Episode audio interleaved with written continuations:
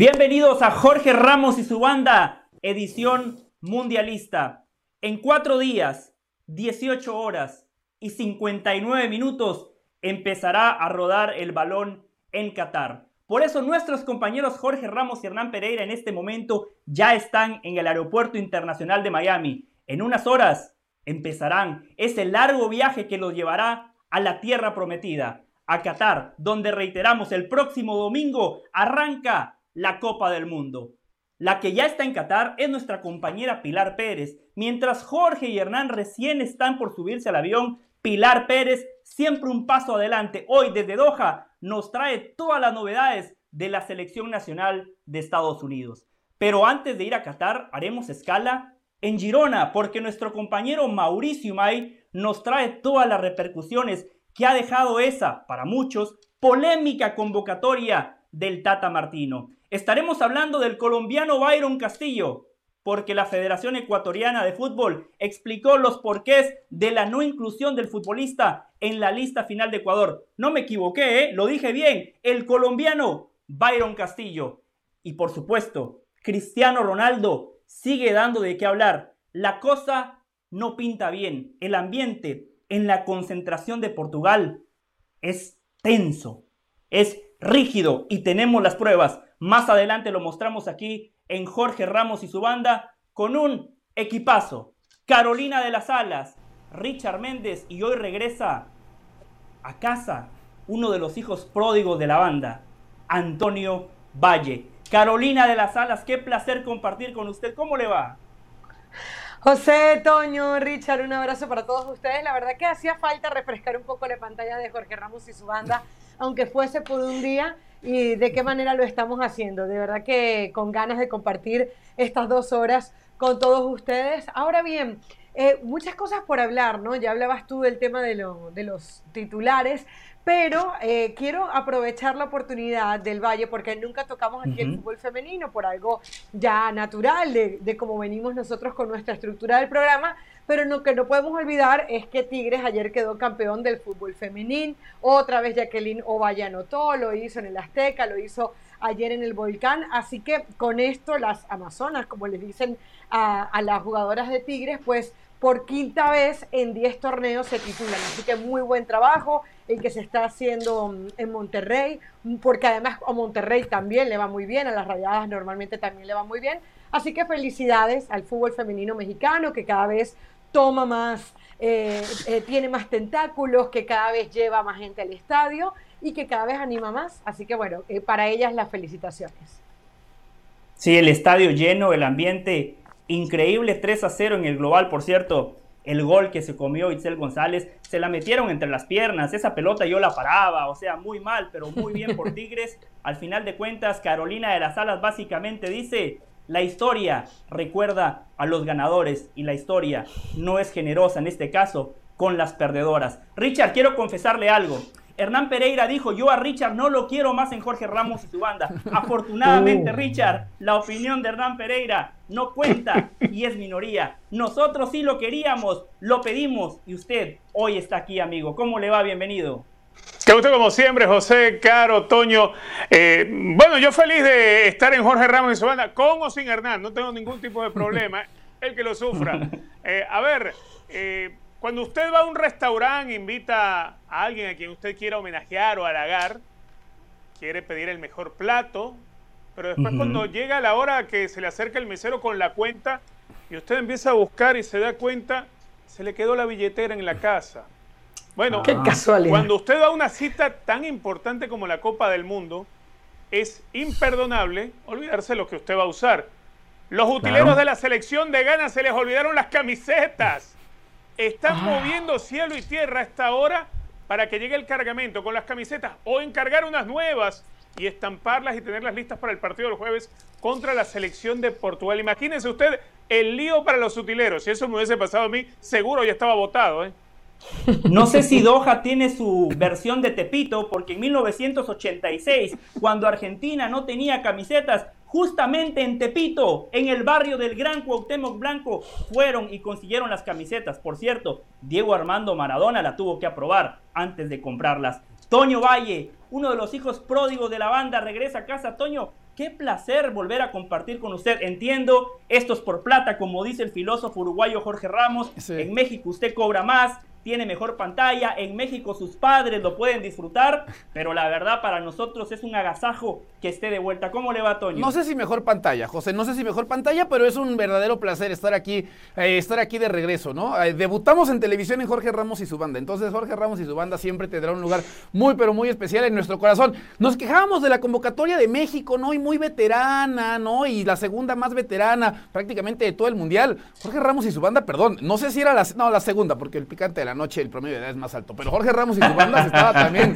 volviendo medio Sin duda. había que ponerle un poco de dinamismo. Y Dionisio, que a veces medio le baja el promedio de edad, le sube los kilos. Entonces también era importante ahí moverle un poco a, la cosa. Me sentía como, como Diego Lainez un poco, que había sido parte del proceso, pero que últimamente me habían, me habían bajado. Por cierto, en cuanto a Lainez y a los demás seleccionados mexicanos descartados, ya no son parte más de la concentración, ¿no? Ya se fueron, ya nos platicará seguramente Mauricio May más adelante esta situación, lo cual hace todavía más increíble que Chaquito y Laines hayan ido ayer a entrenar cuando ya sabían que no se iban a quedar para que después les dijeran, señores, bueno, pues por donde llegaron, por ahí se pueden ir.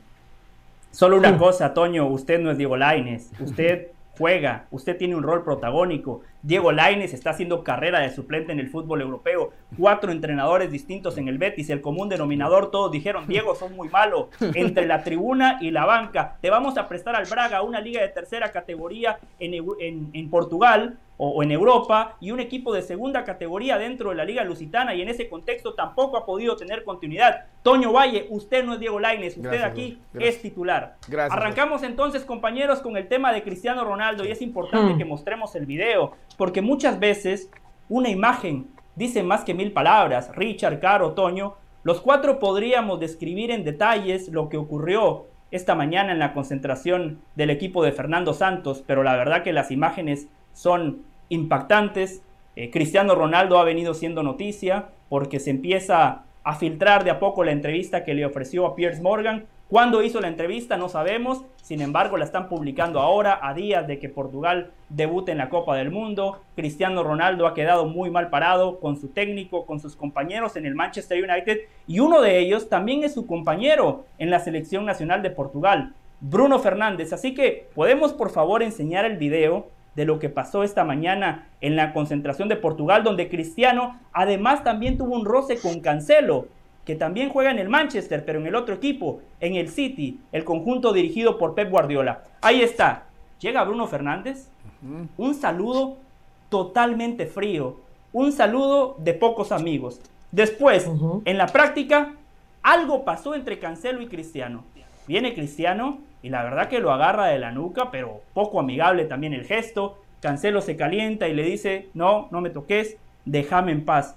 Caro, esto no pinta bien porque las grandes selecciones, las selecciones que tienen éxito en las copas del mundo, es fundamentalmente porque tienen un grupo sólido, un vestidor sano, un grupo homogéneo. Y estas imágenes, Caro, claramente demuestran que no todos pujan para el mismo lado.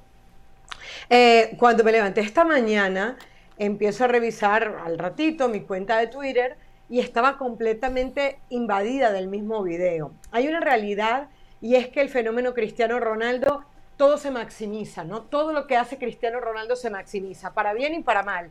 Lamentablemente en los últimos tiempos es para mal porque, bueno, no, no destaca deportivamente, porque se da la entrevista yo entiendo y lo dije ayer, eh, eh, eh, hice énfasis en esto, el timing de Cristiano Ronaldo es malo independientemente de cuándo haya dado la entrevista.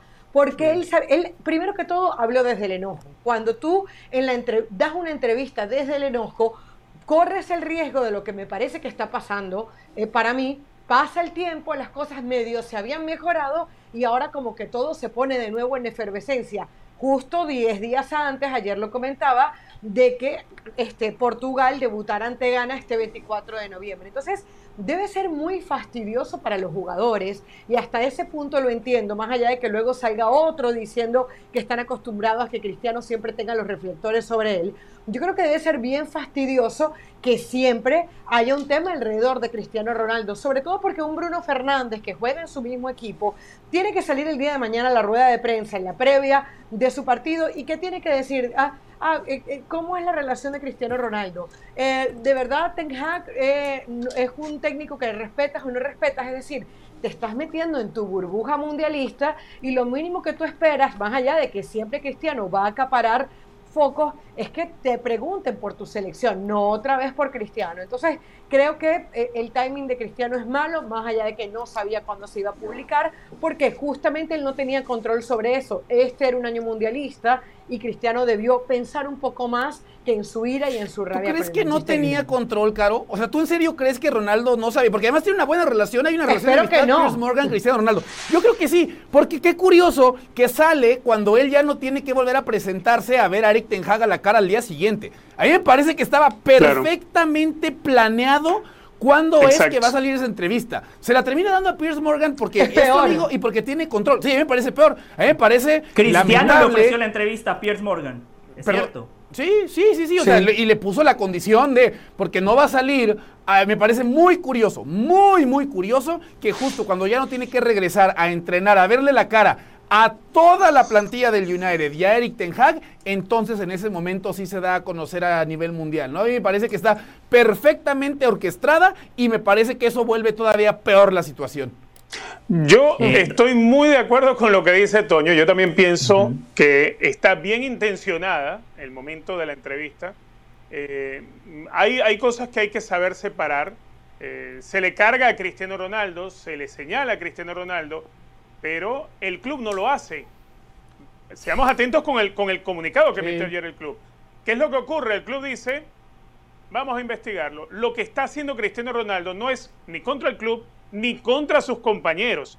Las declaraciones son contra Ten Hag. No, pero también es contra el club, ¿no, Richard? No, no, no, no, no es contra el, club, no es contra el club, no es contra el club. Las declaraciones son contra Ten Hag y contra dos miembros del staff. No es contra el club. No, pero Richard, cuando... No, sí, en algún momento habla de que el, el es chiquito.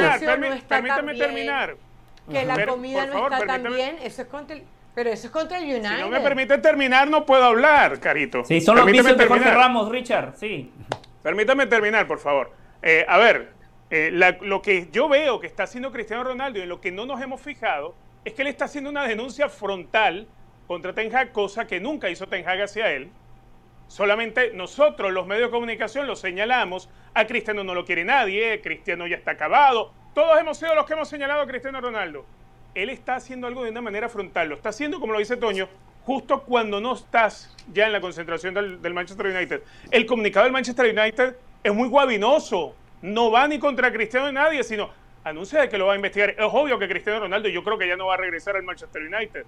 Pero aquí creo que Cristiano Ronaldo está haciendo una jugada inteligente. Es más, mm. incluso se llegó a criticar que la entrevista la hiciera quien la hizo, porque es un periodista que se dedica a cubrir farándulas, a cubrir cosas grandes y no al deporte. A mí me parece que está hasta en eso intencionada, hasta con quién se sentó a hacer la entrevista. Cristiano no es tonto. Yo creo que esto es. No, pero fue cobarde, Richard. no es tonto, pero fue cobarde, Richard.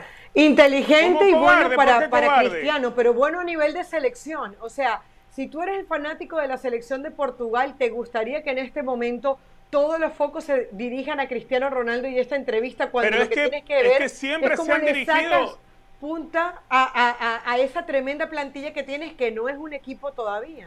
Claro, la cobertura de la Copa del Mundo, y todos lo sabemos, no ha sido una cobertura de una Copa del Mundo habitual. No ha sido una cobertura de una Copa del Mundo. Estamos a, escasos cuatro días del Mundial y, y esto no se parece en nada, en nada a lo que eran otros mundiales un mes antes de esos mundiales. Eh, la atención no está centrada en Portugal por culpa de Cristiano Ronaldo. Eso no es así. Cristiano Ronaldo, donde vaya, va a centrar atención. Yo creo que esto se puede solucionar.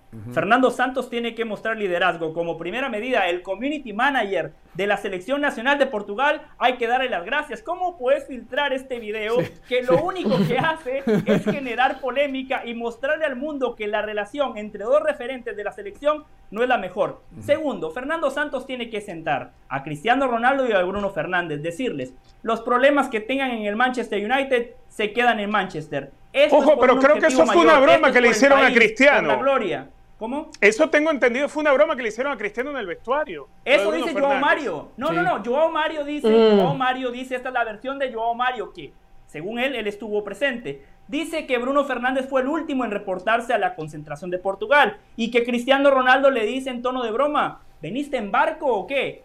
Y eso es lo que acabamos de presenciar, ¿no? Esa es la versión de Joao Mario, pero tomando en cuenta los antecedentes, la entrevista de Cristiano Ronaldo con Piers Morgan, eh, el Manchester United que está en llamas, esto no pinta bien, o por lo menos lo único que hace es que nosotros hablemos de esto y que esa bola de nieve crezca, crezca y siga creciendo aún más. Claro. Y además que no se nos olvide. Y, y que no se nos olvide, Richard, que a Fernando Santos en los últimos, pero no, no, estoy hablando en los últimos años, estoy hablando de los últimos días, en los últimos meses le han criticado, por ejemplo, que utilice a Cristiano Ronaldo como titular, cuando sienten que hay momentos del partido en, que, en el que ya debe ser sustituido e incluso se le pida que no sea titular. Es decir, yo creo que tratar de aislar este hecho de Cristiano y pretender que es una broma, etcétera, es negar lo que está pasando con la selección de Portugal. Ayer lo hablábamos, se complica por aquel partido contra Serbia. Luego tiene que jugar contra, contra Macedonia y no se encontró con Italia. Bueno, contra Serbia lo robaron. Eh, bueno, contra Serbia lo robaron. Porque la pelota robaron con un gol de Cristiano.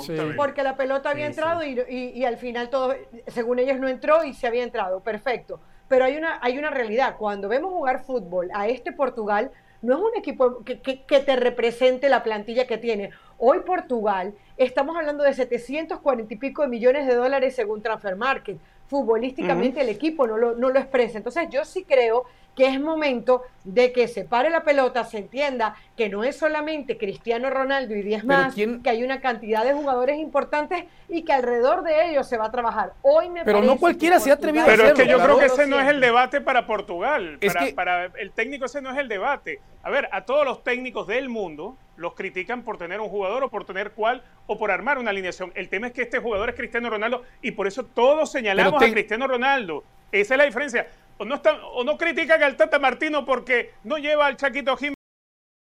porque lo critican, critican al técnico de Portugal por tener a Cristiano Ronaldo en el 11 titulado, por tenerlo mucho tiempo.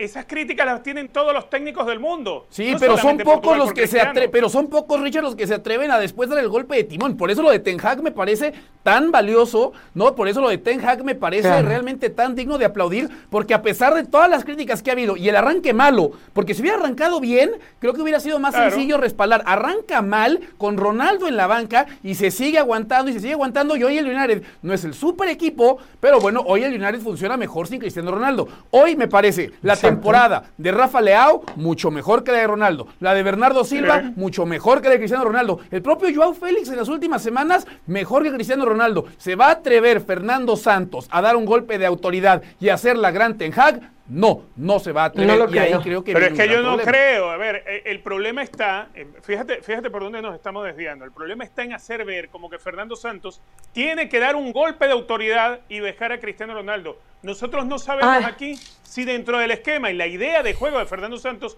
está presente la figura de Cristiano Ronaldo para las asignaciones tácticas que él le tenga. Una cosa es la apreciación de nosotros y que queramos ver a Fernando Santos en un puesto de líder, que es una suposición nuestra, como que Fernando Santos está eh, por debajo del liderazgo de Cristiano Ronaldo y por eso el es que normalmente así pasa con los entrenadores, no es un golpe de autoridad. No, pero Toño. a ver, la, alineación no la hace Cristiano. El planteamiento táctico no lo hace Cristiano. Él no es el que se decide poner en el once titular. Eso lo hace el técnico. Eso lo hace el técnico. Entonces, no es que el técnico necesite dar un golpe de autoridad para dejarlo en el banco. No, él lo deja en el banco cuando le salga, cuando él quiera, cuando él crea que no ¿En serio? No, no, no, no 38 años tiene Cristiano Ronaldo, Richard. ¿Cuántas veces ha pasado? A ver, ¿qué técnico, qué, ¿a qué técnico le hace un jugador el 11 titular? A ninguno.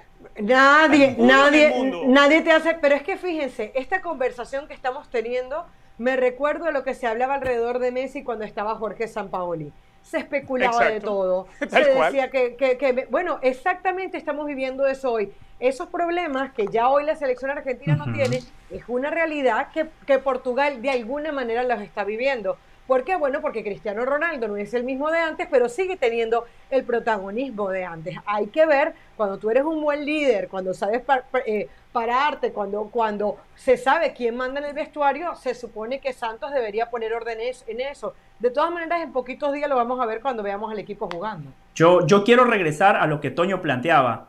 Para mí hay dos maneras de ejercer el liderazgo. Una, lo que plantea Toño Valle, que el técnico diga, Cristiano Ronaldo vas a ser suplente.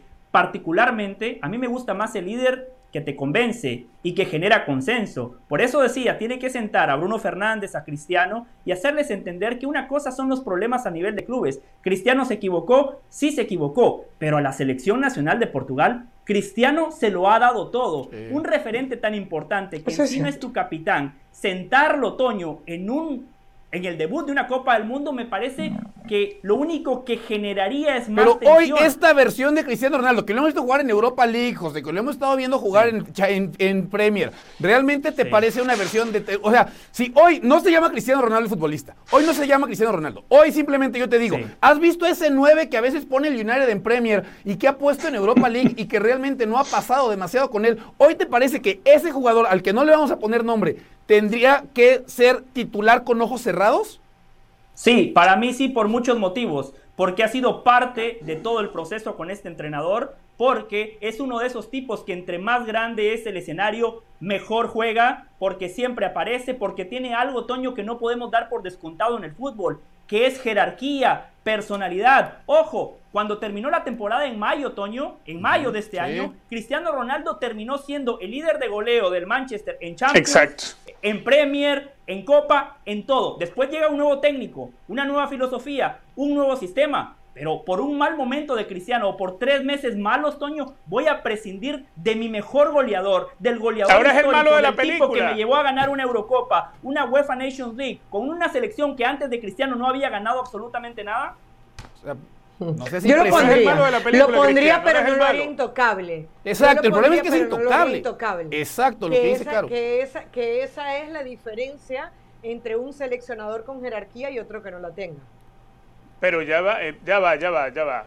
O sea, yo creo, yo creo que, primero, yo creo que Cristiano Ronaldo no es intocable en Portugal. O, sea, nosotros estamos juzgando. Cristiano Ronaldo ha sido intocable hasta que llegó Ten Hag. Ya va, permíteme, Toño. Estamos juzgando a la selección de Portugal como que es Cristiano el que la arma, el que se hace titular. Si Cristiano Ronaldo fuese el caudillo hasta ese nivel, hasta ese nivel, Cristiano Ronaldo entonces pediría, si de verdad está peleado con, con, con Rubén Fernández, estaría pidiendo que Rubén Fernández no jugara. Si eso fuera verdad, esa es su posición que tenemos, que, que Cristiano es el caudillo hasta ese extremo, que él tiene jerarquía por encima del técnico. Yo creo que no. Yo creo que estamos equivocados. Qué, lindo debate, lindo intercambio de ideas con los compañeros. Vamos a hacer la primera pausa aquí en Jorge Ramos y su banda. Al volver tenemos que hablar de Estados Unidos. Caro me dijo esta mañana, José, estoy preocupada porque la manera como viene el mundo, cada día vamos a tener menos trabajo. ¿A qué se refiere Caro de las Alas? Me mencionó algo de Luis Enrique. No sé a qué se refiere más adelante, Caro. No lo va a explicar aquí en Jorge Ramos, edición mundialista. Hacemos la primera pausa, pero todavía, no se vaya, que esta tarde es joven y todavía hay muchos tópicos que vamos a abordar aquí en Jorge Ramos y su banda.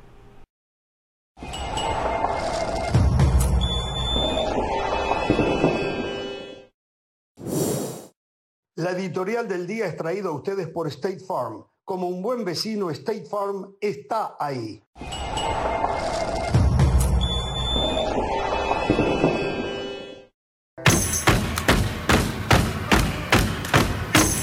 La edición mundialista de Jorge Ramos y su banda se vive todos los días a las 4 del Este, 1 del Pacífico, aquí por ESPN Deportes.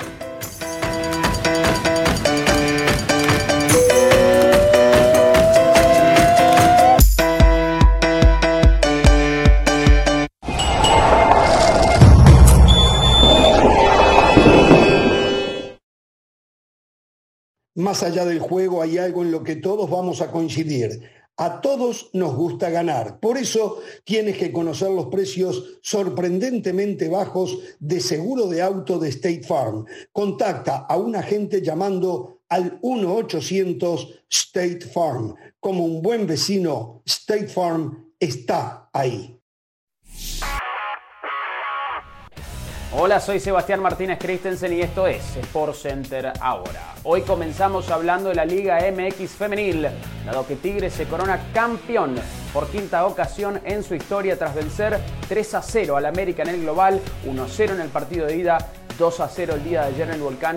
Belén Cruz, Jacqueline Ovalle anotaron los goles para el conjunto de Tigres que fue netamente superior al América y se corona como el merecido campeón. Hablando de Jacqueline Ovalle, nos dio un pequeño susto quien anotara el gol de la ida, el primer gol de la vuelta.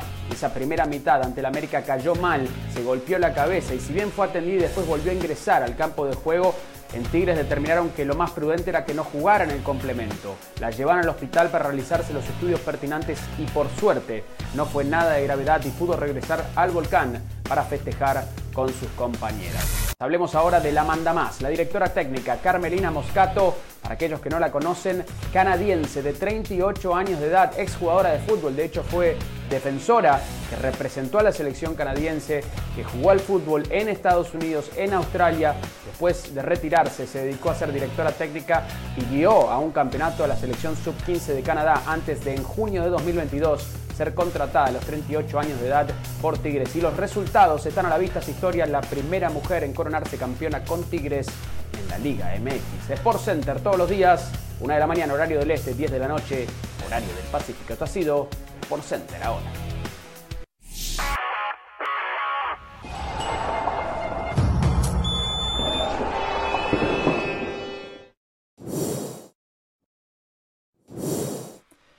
Seguimos aquí en Jorge Ramos y su banda edición mundialista junto a Toño Valle, Richard Méndez, Carolina de las Alas y quien les habla, José del Valle.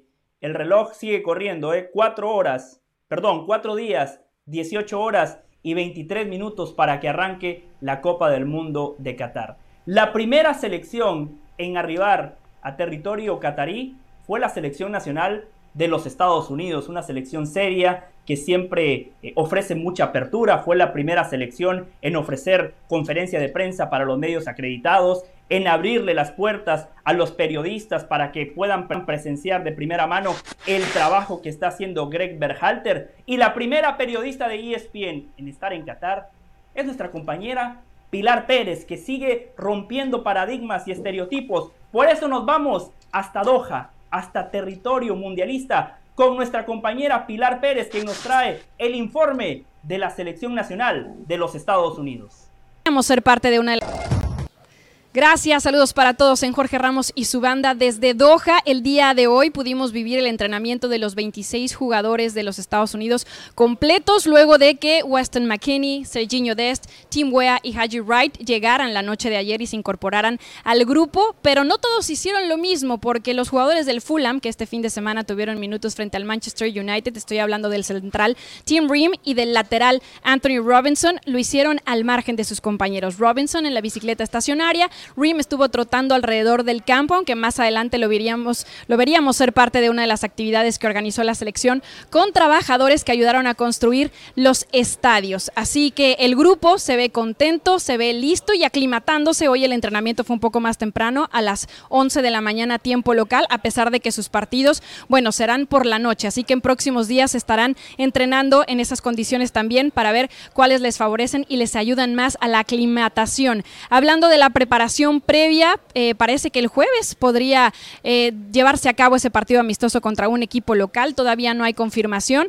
Mientras tanto, bueno, pues ellos siguen trabajando lo que el técnico les pide. Evidentemente hay una competencia interna importante. Pudimos hablar hoy con Josh Sargent, que es uno de los elegidos como centro delantero. Y bueno, sabemos que la polémica se dio porque Ricardo Pepi no entró a la lista. Nos dijo que sí, había mucha competencia y evidentemente él frente a Gales, pues de alguna manera lleva la delantera por militar en la Premier League, de donde es la base justamente del conjunto galés. También hablamos con Tim Wea acerca de poder estar en una Copa Mundial, ya que su padre no lo pudo hacer. A pesar de eso, bueno, sabemos la historia que tiene George Wea en el fútbol mundial y bueno, con otros de los protagonistas que estaremos presentando en próximos días. Así que regreso con ustedes. Esta fue la actualidad de los Estados Unidos.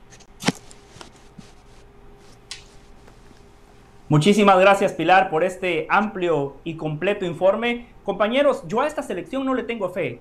A ver, su guardameta titular es suplente, suplente eterno en el Arsenal. Sus laterales estrellas, uno lesionado y el otro Serginho Dest, en el Barcelona no le alcanzó para jugar y en el Milan a veces juega, a veces no y cuando lo hace no es que marque la diferencia. No tiene un 9 de jerarquía, es una selección sumamente joven. Su referente, Christian Pulisic, The Man in the Mirror, no juega nunca, que agarre un espejo y que se vea cuando está en la banca sentado en los banquillos de Stamford Bridge porque tiene poca actividad. A ver, compañeros, cuando yo pongo y empiezo a sumar todo lo que ofrece esta selección, a mí no me genera certezas. Al contrario, me genera muchas dudas. Yo, yo creo que desde la actualidad es verdad que Estados Unidos ha tenido, ha tenido muchas dudas en los últimos días, pero creo que Greg Harper también sabe perfectamente qué decir cuando decir a quién poner y no está casado con ningún jugador. Creo que además hay jugadores que te pueden hacer la diferencia, como el mismo Gio Reina. Creo que por más que Pulisic hoy no sea protagonista en el Chelsea, sabemos de sus condiciones y sabemos de lo que está hecho.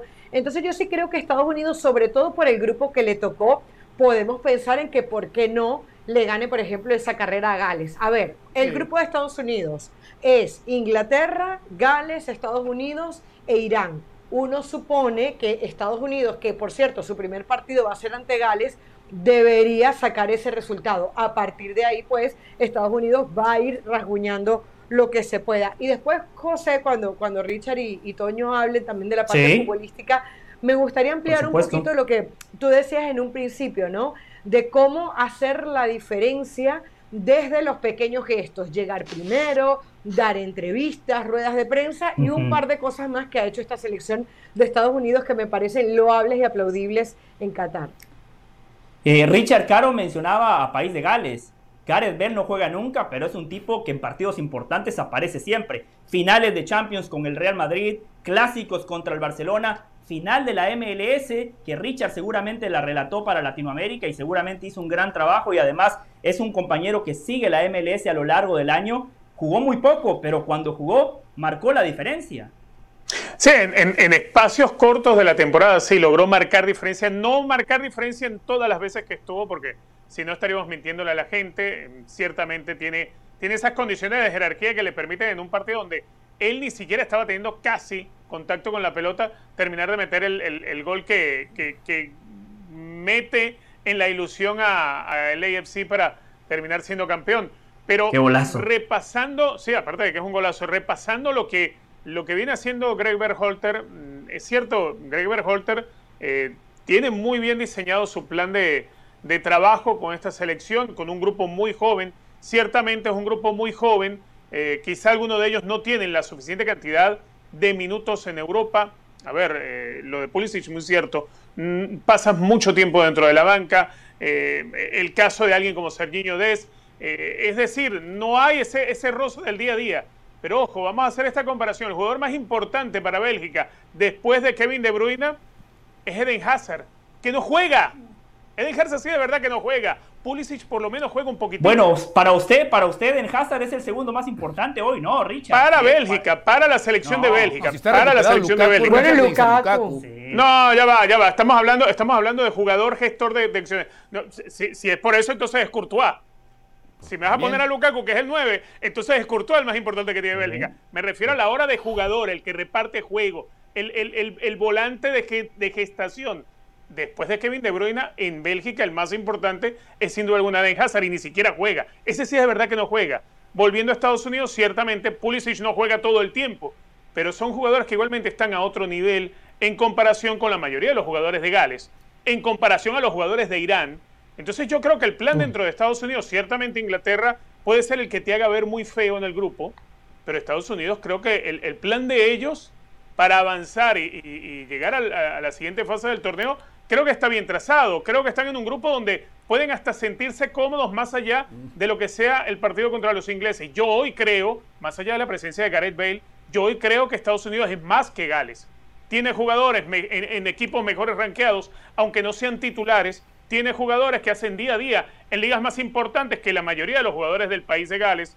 Yo de verdad mm, veo a Estados Unidos no para pintar de favorito, obviamente, pero sí para superar el grupo detrás de los ingleses. Pero estamos analizando curiosamente Estados Unidos a partir de las deficiencias del rival. No, o sea, a partir de. Claro. O sea, y, lo que me llama la atención. Es lo que tiene en el grupo. No, no, yo lo sé, Richard, pero sí parecía por esta Golden Generation. Aquí en México era generación dorada y no pasó nada, ¿no? Pero allá en el norte le dicen la Golden Generation. También venden humo aquí, tiene Con la que tampoco ha pasado nada. ¿eh? O sea, con la que tampoco ha pasado nada. Y, y, a ver, y varios futbolistas todavía son muy jóvenes y no los vamos a condenar y vendrá una Copa del Mundo en su país y vendrán cuatro años de trabajo donde seguramente US Soccer se va a poner las pilas y va a trabajar bastante. Pero en estos momentos con un mundial pasado que, al que no pudieron asistir varios de estos futbolistas y en esta instancia me sigue dando la impresión que la progresión no no se ha logrado llegar, o en la progresión o en la proyección que se hizo, no se ha logrado alcanzar el punto en el que tal vez se esperaba que se estuviera en estos momentos, ¿no? Porque reitero, hoy de Estados Unidos estamos hablando más y, no tiene nada de malo, ¿no? Porque México también se imagina en siguiente ronda a partir de las carencias de Arabia y también las carencias que pueda llegar a tener Polonia. Pero sí me llama la atención que de Estados Unidos no estamos partiendo a partir de, o no estamos partiendo de, trabajan bien defensivamente, de medio campo adelante son peligrosos, trabajan la pelota parada. En realidad estamos diciendo, pues lo que van a dejar de hacer los otros, seguramente Estados Unidos lo va, lo va a aprovechar. Tiene mérito, por supuesto pero no sé si necesariamente es el ambiente más optimista desde el cual partir. Yo, yo creo que Estados Unidos, a diferencia de México, le hemos visto muy buenos ratos de fútbol. O sea, que, no se nos olvide su campeonato de la Copa Oro. Es, ver, es verdad que, por ejemplo. Pero fueron buenos ratos, claro, fue oportunista. O sea, que no tiene nada de malo. No, yo creo que fue. Yo, creo, que fueron muy buenos ratos. No, eso no fueron muy buenos ratos. O sea, en día Estados Unidos está muy por encima de México. Ah, bueno, e, e, esa es otra conversación, pero yo lo que sí creo es que Estados Unidos, por lo menos mucho, en muchos momentos, dio sensación de equipo y que luego eso se fue cayendo por los momentos individuales de cada uno de los jugadores, porque no tenían ese 9, lo decía Pili hace un ratito, el hecho de que al final el Ricardo Pepi, del cual se hizo tanto ruido por aquellos goles contra Honduras, qué importante si se te cae de la convocatoria porque Greg Harten entiende que no está, o sea, hay una deficiencia de nueve, hay un central que está haciendo falta, hay un lateral derecho que nos habían vendido, que había sido Serginho Dez, titular en el Barcelona y que hoy no pinta para ser lateral derecho en Estados Unidos. Todas esas deficiencias son ciertas, pero yo creo que no podemos olvidar las cosas positivas que hemos visto de Estados Unidos. Yo estoy con Toño. Me parece que que da, que da para, para, para que lo pongamos ahí por lo menos detrás de Inglaterra.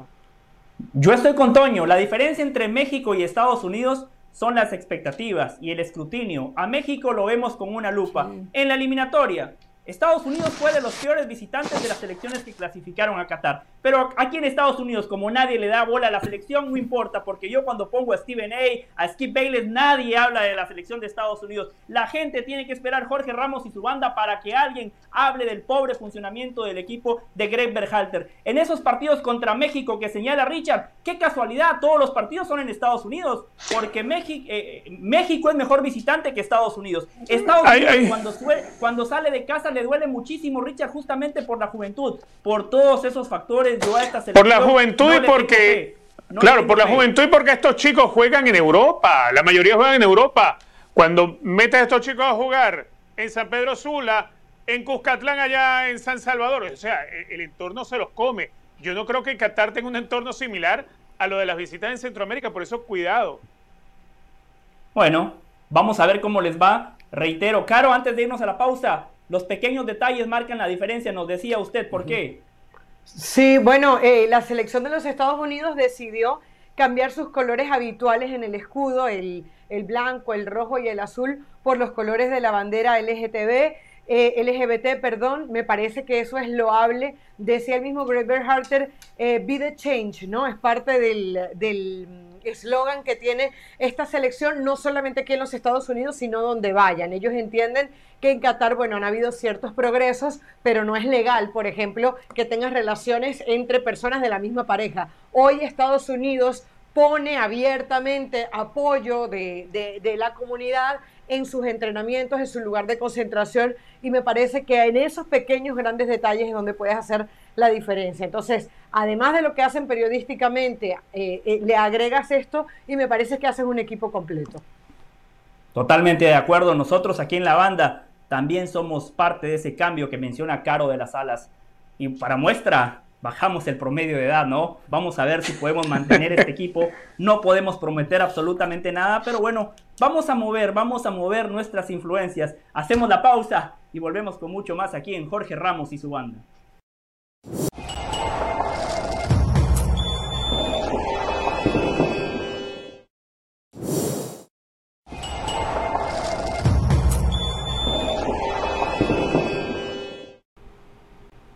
Continuamos en Jorge Ramos y su banda edición mundialista. Jorge Ramos y Hernán Pereira en un ratito se suben al avión que los llevará a Qatar, a Doha, donde el próximo domingo arranca la Copa del Mundo, pero nosotros junto a Richard, Caro, Toño y yo ya la estamos palpitando. En un ratito, Mauricio May desde Girona con todas las repercusiones que ha dejado la convocatoria del Tata Martino y estaremos hablando de otro bochorno de la eliminatoria que para muchos es la mejor del mundo, para mí es la eliminatoria de los bobos y de los tramposos, pero antes, Caro de las Alas, usted nos había no algo, ¿no? Algo de Luis Enrique, cuéntenos. A ver, el tema de Luis Enrique es polarizante, es interesante en la selección de España eh, del Valle, Richard y Toño, porque eh, eh, es un hombre que se va a los, a los extremos, le gusta tomar en las decisiones, ha dejado afuera a jugadores como Sergio Ramos, pero a mí la verdad que me tomó completamente por sorpresa cuando es el mismo Luis Enrique quien anuncia hace cuestión de horas que va a ser de streamer durante el Mundial de Fútbol. Se abrió una cuenta de Twitch a ver, yo no quiero seguir contando, mejor lo escuchan y lo analizamos. Comunicación. Hola a todos. Streamers del mundo, apartaros que voy cuesta abajo y sin frenos. Grabo este vídeo para anunciaros que me he hecho streamer. Bueno, no me he hecho streamer porque esto es un vídeo, todavía no he debutado. Pero mi intención es streamear a lo largo de, del tiempo que estemos en Qatar, en Doha. Llegamos el día 18 de madrugada, con lo cual creo que podré empezar a streamear ese mismo día.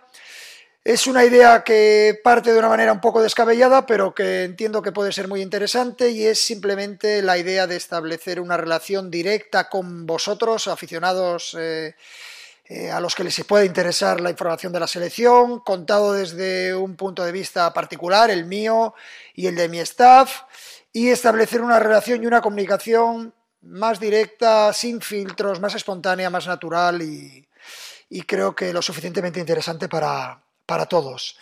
Eh, para empezar ya veis que solo puedo mejorar porque la luz de, de este vídeo no es la adecuada, el micro es de tercera división, la caripela es la que hay y solo puedo mejorar. Y poco más, eh, con muchas ganas ya de vivir lo que es el ambiente de un mundial, la presión de un mundial y, y de tener esa comunicación vosotros. Os mando un saludo y adiós, hasta pronto.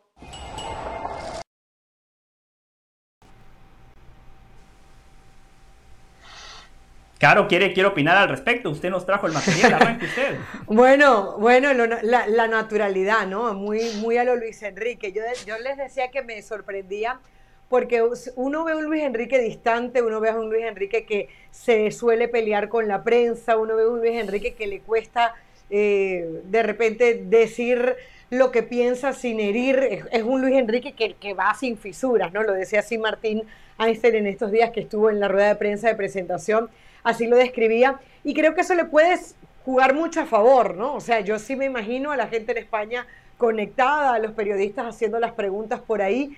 No me gusta desde el punto de vista periodístico que, a ver, que, que de repente esa, e, e, esa búsqueda de la información, e, ese estar ahí de repente de manera de primicia se pierde un poco, pero bueno, es la globalización y es lo que hay. Si lo sabe llevar bien, si va con los tiempos, si realmente pone la presión eh, de lado en los momentos que tengan que hacerlo para hablar con la gente, vamos a ver cómo le resulta. A mí me, parece muy llamativo y me parece que puede marcar un antes y un después a nivel de cómo se comunican los técnicos con la gente y lo que dicen a partir de él, directamente ir, ir directo ¿no? a, a lo que es, voy y hablo no sé qué tan conveniente sea y si todos están preparados para eso. Eso, eso sobre todo, Caro, ¿no? Porque me parece que Luis Enrique tiene mucha personalidad y habrá otros, ¿no? Y el técnico de la sección mexicana, Gerardo Martino, que tiene la gracia de una piedra, no me lo imagino realmente haciendo un streaming, ¿no? O sea, no me lo imagino. Tata hater. No, no tata hater, pero a ver, sus formas de transmitir, sus maneras de comunicar no son necesariamente las más agradables ni las más divertidas. eso lo tenemos que, lo tenemos que reconocer. Fernando Santos tampoco me da la impresión de ser un tipo, ¿no? Que me va a poner a verlo en un streaming, a ver qué tanto termina entreteniendo. Me resulta muy normal que lo haga Luis Enrique por lo que ya decíamos y también por esa no quiero decir guerra, esa complicación que parece tener directamente ya ahí con, con la prensa y donde parece que inclusive el tipo disfruta de cuando le quita algo, ¿no? A los medios de comunicación. O sea, cuando encuentra la manera de quitarles algo y él de encontrar la forma de poderlo dar, él me parece que termina siendo la persona, la persona más, más sonriente. Ahora, me queda claro que hoy el tema del promedio de edad permite que salgan estas notas. No sé si Jorge, Hernán, Dionisio conozcan siquiera lo que es Twitch, por ejemplo. No, no, no conocen. No conocen. Eh, yo, no, yo no creo que esto haya sido iniciativa de Luis Enrique. Para mí esta es una iniciativa de la eh, Federación Española de Fútbol. Ellos han entendido que hay un nuevo mercado. Eh, en la pasada Copa América, todos los partidos fueron transmitidos solamente por Twitch. Eh, hay muchos equipos de la Liga de España que se están sumando a estos nuevos canales, entonces me parece que le sugirieron a Luis Enrique hacerlo y me parece perfecto. De igual manera, yo siempre voy a querer que un periodista, yo siempre voy a querer que una Caro de las Alas, que un Richard Méndez, que un Toño Valle haga las preguntas y no los fanáticos, o no Piers Morgan porque es amigo de Cristiano, o Sergio Dip porque es amigo de Chicharito. Yo quiero el periodista independiente que haga preguntas objetivas y que ponga a los protagonistas contra la pared, o no, Richard. Esto es un tema muy delicado. A ver, eh, yo no sé si surge de la federación o surge de Luis Enrique. ¿Qué es lo que pasa? Él va a responder si es que le da la gana de responder alguna pregunta que le envíen por comentarios. Claro. No existe un diálogo, empezando por ahí. Es un monólogo y va a hablar lo que él quiere hablar.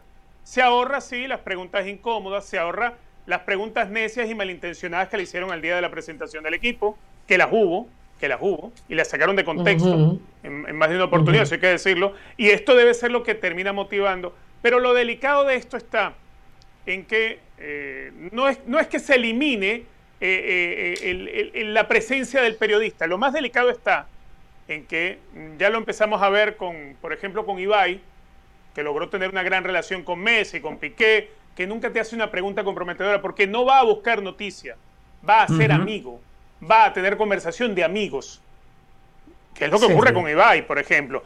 Es lo que ocurre cuando eh, está haciendo de gamer el Kun Agüero o Chicharito. Ellos son dueños de lo que dicen y son dueños del espacio. Nadie, nadie les puede cuestionar. Y hacia allá es que va esto.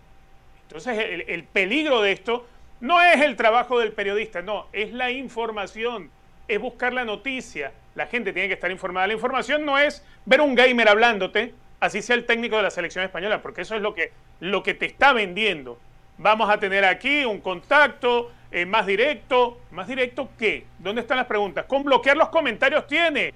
Es más, creo que eso lo va a hacer y van a bloquear los comentarios. ¿Saben por qué? Porque en este mundo donde hay eh, Luis Enrique Lovers y Luis Enrique Haters, le van a llover de insultos. Como nos sucede a nosotros a veces cuando tuiteamos algo y hay una, parte de la población que no le gusta lo que tú escribes. Eso va a suceder con Luis Enrique. Entonces a mí, que me preguntan de la idea? Me parece terrible, nefasta, y ojalá no haya otro técnico que se la quiera dar de genio y comprarse una silla de gamer y poner unas luces LED a la espalda y empezar a, a, dar las ruedas de prensa por allí sin una sola pregunta.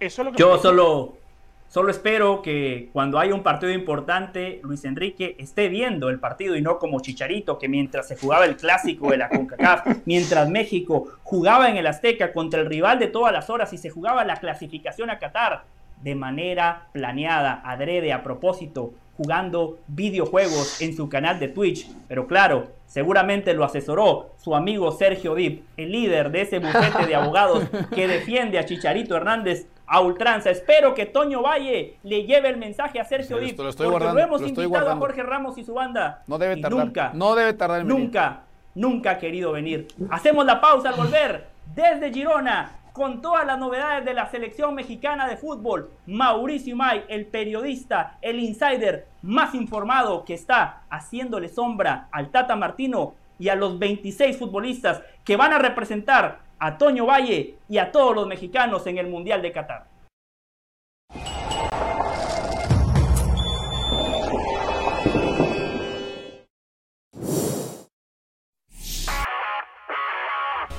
Hola, soy Sebastián Martínez Christensen y esto es Sport Center ahora. Momento de hablar del fútbol americano del NFL, dado que se acabó el último invicto.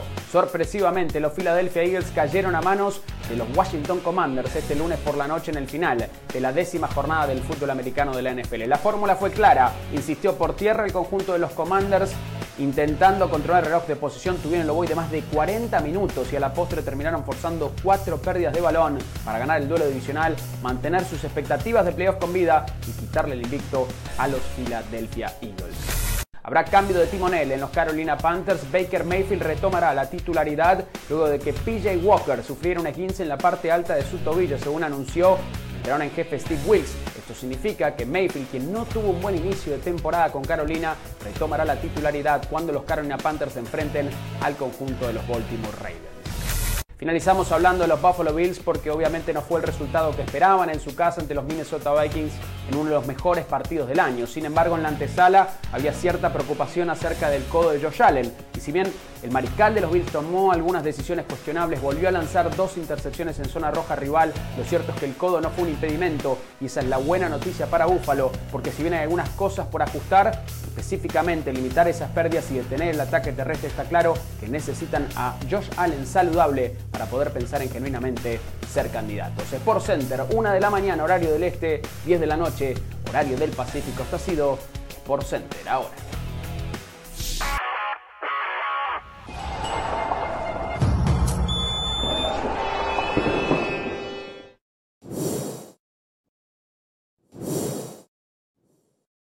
Jorge Ramos y su banda edición mundialista, Carolina de la Sala, Richard Méndez, Toño Valle, José del Valle. Arrancamos esta segunda hora.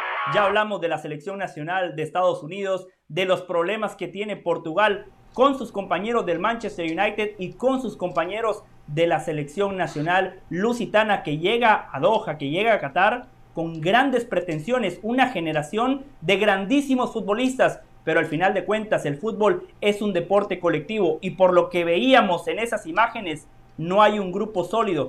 Todo lo contrario, con Argentina, con Uruguay y con Brasil más o menos, ¿eh? porque un día de estos les voy a contar las secuelas que dejaron las elecciones presidenciales de Brasil en el seno de la selección brasileña de fútbol. Mm. Vamos a ir a Girona cuando la producción nos confirme que ya tenemos a Mauricio Imay, el hombre que lo sabe absolutamente todo de la selección mexicana de fútbol que estará debutando en el Mundial de Qatar contra Polonia, contra la Polonia de Robert Lewandowski. Pero antes de ir con Mauricio, eh, Toño, eh, queremos conocer su punto de vista, su opinión sobre la convocatoria de Gerardo Martino. Caro y yo ofrecimos nuestro punto de vista ayer, como siempre, Caro, estuvimos del lado de la verdad, eso dice la gente vía redes sociales, pero le vamos a dar la oportunidad a Toño Valle y a Richard Méndez. Toño, arrancamos con usted. ¿Qué opina de la convocatoria de Martino? A ver si nos unimos a ustedes al, al lado de la verdad. A ver, había pocas expectativas y pocas esperanzas de sorpresas, ¿no? Porque Martino desafortunadamente pocas sorpresas nos,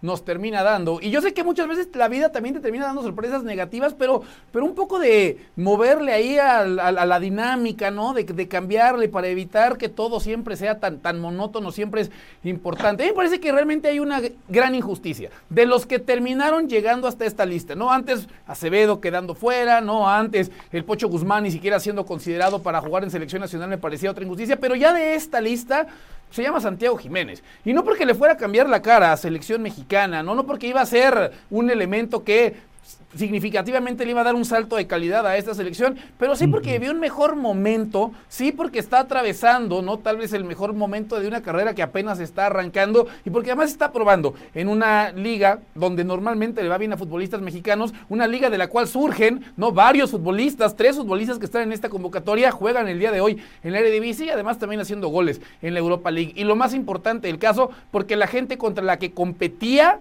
o no anda del todo bien físicamente, es un volado si físicamente está bien, o bueno, futbolísticamente tampoco está cerca de su mejor nivel. La gran, gran, gran injusticia de esta convocatoria, José, se llama Santiago Jiménez. No fuera de eso, me parece que, que tampoco es como que México tenga futbolistas para aventar para arriba. Toño, solo una pregunta, un follow-up. ¿A quién dejaba fuera? Usted llevaba al Chaquito Jiménez. De los tres delanteros, Toño Valle, ¿a quién Es que ahí me parece que tenía que ser un poco más flexible. Está tan insistente en el caso de Raúl Jiménez. Gerardo Martino, perfecto. Lleva a cuatro. Lleva a cuatro futbolistas y, por ejemplo, a mí me parece que sobran volantes. Y Luis Romo, te pongo nombre propio. Luis Romo me parece que termina sobrando en la ecuación. Perfecto. Richard, ¿usted qué conclusiones saca? ¿Cuál es su opinión de la lista de 26 futbolistas convocados por Martino? No, que la injusticia es doble. No solamente es contra el Chaquito Jiménez, goleador de la UEFA Europa League, que si bien no siempre es titular con su equipo el Feyenoord, aunque lo fue este fin de semana, eh, es un jugador que cuando entra tiene las oportunidades y la mete. Eso mm, por ausencia de minutos, por venir recuperando su lesión, en el caso de Raúl Jiménez, por lo que estuvo fuera de cancha también Rogelio Funes Mori, definitivamente eh, te tiene que llamar la atención, te tiene que hacer ruido. Yo entiendo que en México existía la esperanza, pero todos sabíamos que esta iba a ser la decisión del Tata Martino. Coincido mucho con Toño, ¿eh? ¿De dónde, ¿De dónde había que arrancar algo para darle lugar y, llevar cuatro? Bueno, es que, es que Romo, yo no me imagino que Romo vaya a jugar. Es el cuarto en su posición, no va a jugar en la Copa del Mundo. Eso es obvio. Entonces hay un desperdicio en cuanto al diseño ya de por sí del plantel. ¿Hacia dónde enfoca el Tata Martino? Bueno, enfoca la base de su núcleo duro. Le importa un pepino si el Chaquito Jiménez es goleador de la Europa League. Le importa un pepino porque la excusa de disfrutar de pocos minutos en Europa eh, se quiebra cuando es goleador de su equipo en un torneo continental y si lo comparamos con la ausencia de, de minutos y de partidos que va a tener Raúl Jiménez, recién lo veremos un rato jugando contra Suecia, o lo de Funes Mori. Caro seguramente 24 horas después todavía tiene mucho para decir. Por cierto, le acabo de decir a Jorge que se abra un canal de Twitch, así puede hablar él solo. Y después cuando venga la banda, nos presta más la pelota. Maravilloso. Nos presta un poquito más la pelota, ¿vio, Caro? aprovechando, aprovechando la nueva tecnología. Que hable de Uruguay, de Danubio, todo lo que quiera ahí. Exactamente, ahí está. Ya lo ven en pantalla. Él es el mejor insider el periodista que lo sabe absolutamente todo de la selección mexicana de fútbol. Un amigo de la casa, en esta casa, por cierto, sí le damos el lugar que le corresponde. A veces veo en picante y un reporte de Mauricio Imay de dos minutos. No, Mauricio, aquí hacemos un ping-pong. Aquí usted maneja los tiempos. Mauricio Imay, desde Girona, con el abrazo, le pregunto, 24 horas después de conocer esa lista de 26 convocados por el Tata Martino, ¿Cuáles son las secuelas? ¿Cuál es el panorama, el ambiente? Píntenos una acuarela de lo que se vive en el seno de la selección mexicana de fútbol. Primero que nada, o como diría Juan Carlos Osorio, primero que todo, no merezco esta presentación. Les mando, les mando un fuerte abrazo. Es cierto que acá hay que sacarle el, el mute, a diferencia de todos los otros programas. Acá hay que sacarle el mute. Ahí ya me escuchan. Ahí, está. Ahí está. Bueno, Perfecto, la gente te escuchó, no, solamente nosotros. Me, me, quedo acá con el teléfono. Les mando un fuerte abrazo, les decía, no merezco, no merezco esa presentación, con el gusto de estar siempre con ustedes, eh, de compartir aquí en la banda y de platicar de la selección mexicana. Respondiendo a tu pregunta, el grupo está bien con con eh, lo que fueron las últimas horas y los futbolistas sacrificados. A diferencia de otras épocas eh, que yo recuerde, eh, en otro momento, por ejemplo, un momento duro, eh, fue cuando Javier Aguirre sacrificó a Jonathan Dos Santos de la lista final. Ahí sí sacudió la concentración, porque estaba su hermano, se metió el papá, hubieron lágrimas, la despedida eh, fue muy, muy, difícil, muy triste, no solamente para el hermano, sino para muchos en el grupo. Acá es una es una lista que estuvo tan manejada y tan manoseada que al final los futbolistas al interior sabían lo que iba a pasar y sabían lo que venía. Entonces tuvieron mucho tiempo para digerir esa, esa noticia. Evidentemente me cuentan que sí, cuando, cuando se despidieron de los que ya no están, fue difícil porque inclusive a mí muchos me dicen, Eric Sánchez fue de los que mejor trabajó a lo largo de los últimos días.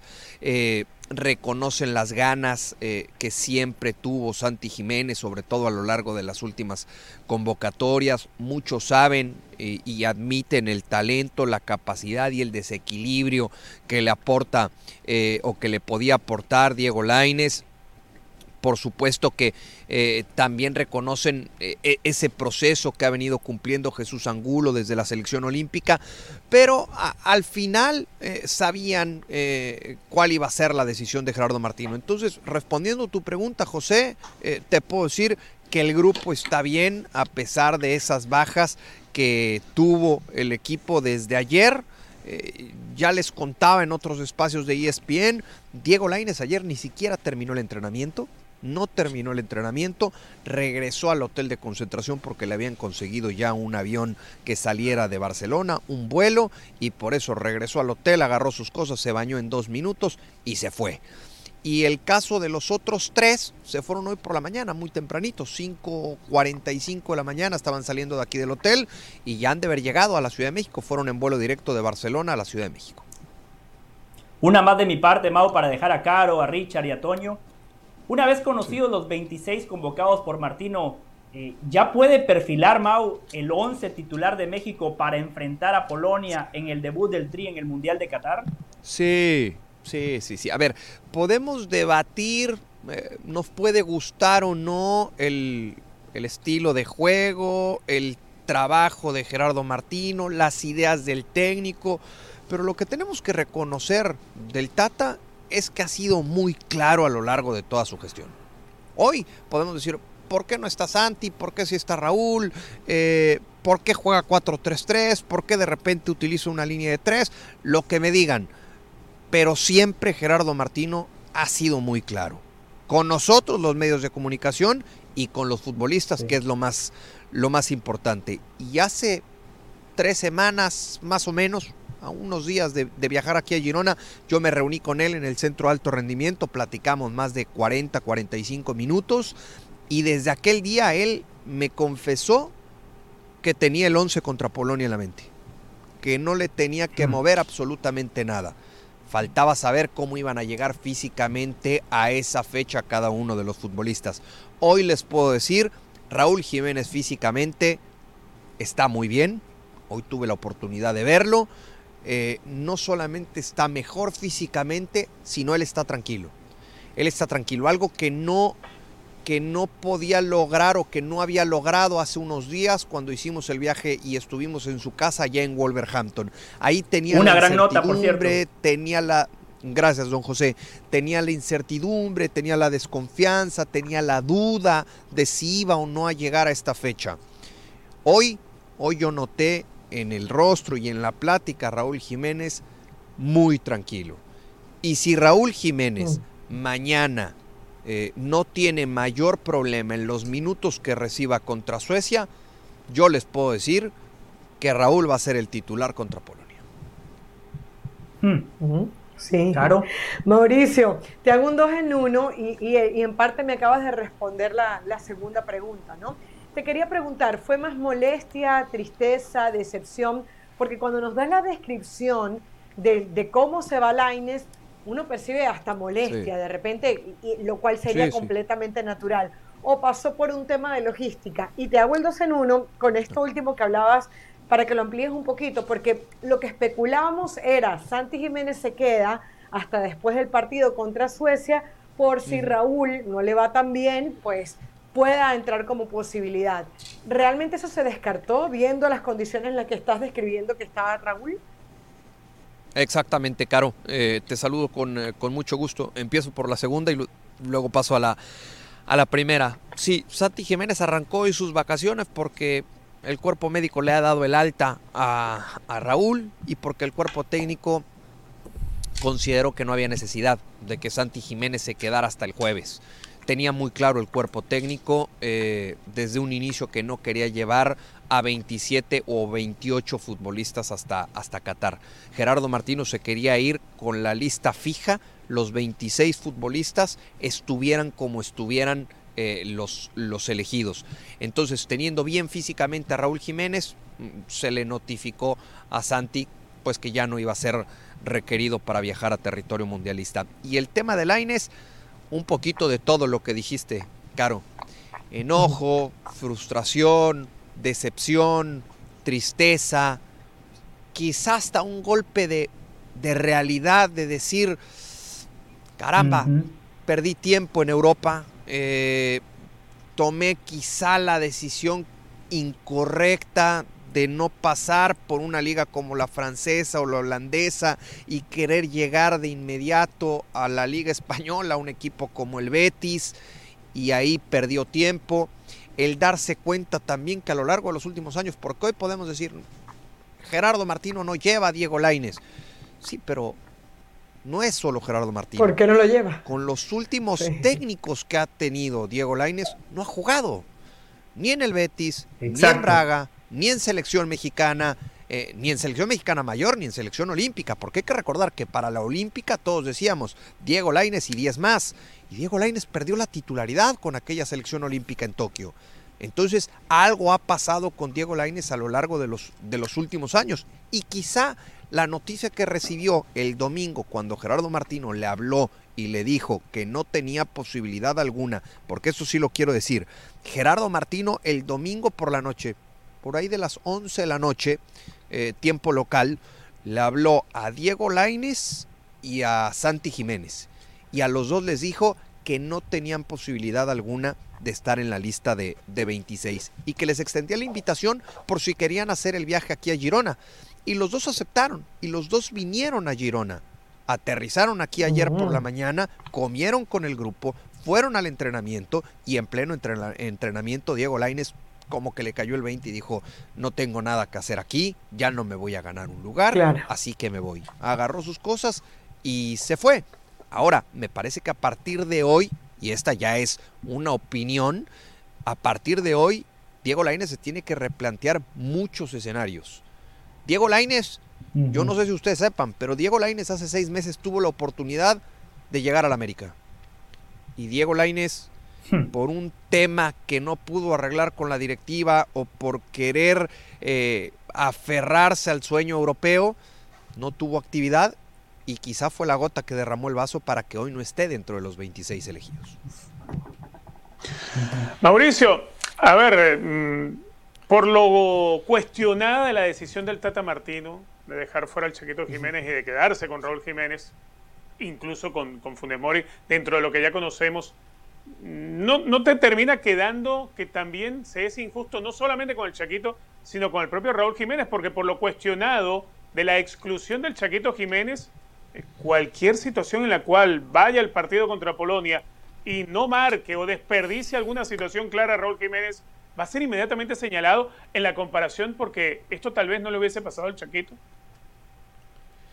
Sí, pero yo no sé si, si, esa comparación sea correcta, Richard. Eh, a ver, ¿va a existir de forma natural o puede existir de forma natural? Sí, pero yo no sé si esa comparación sea la correcta. El, el, hoy hablar de Santi Jiménez y Raúl Jiménez. ¿Por qué? Porque Raúl siempre fue el delantero uno en el proyecto de, de Gerardo Martino quizá la comparación tendría que ser Santiago Jiménez y Rogelio Funes Mori. Y entonces ahí sí podemos llegar a entrar en cierto debate y en cierta, y en cierta polémica, ¿no? El, nivel con el que terminó el torneo de la liga local Rogelio Funes Mori, las lesiones que atravesó a lo largo de los últimos seis meses. También el técnico te argumentará y te dirá Sí, nada más que la presencia física de Rogelio Funes Mori no la tiene otro delantero, eh, porque cada, cada quien con, con, sus ideas, con sus datos y con sus argumentos, ¿no?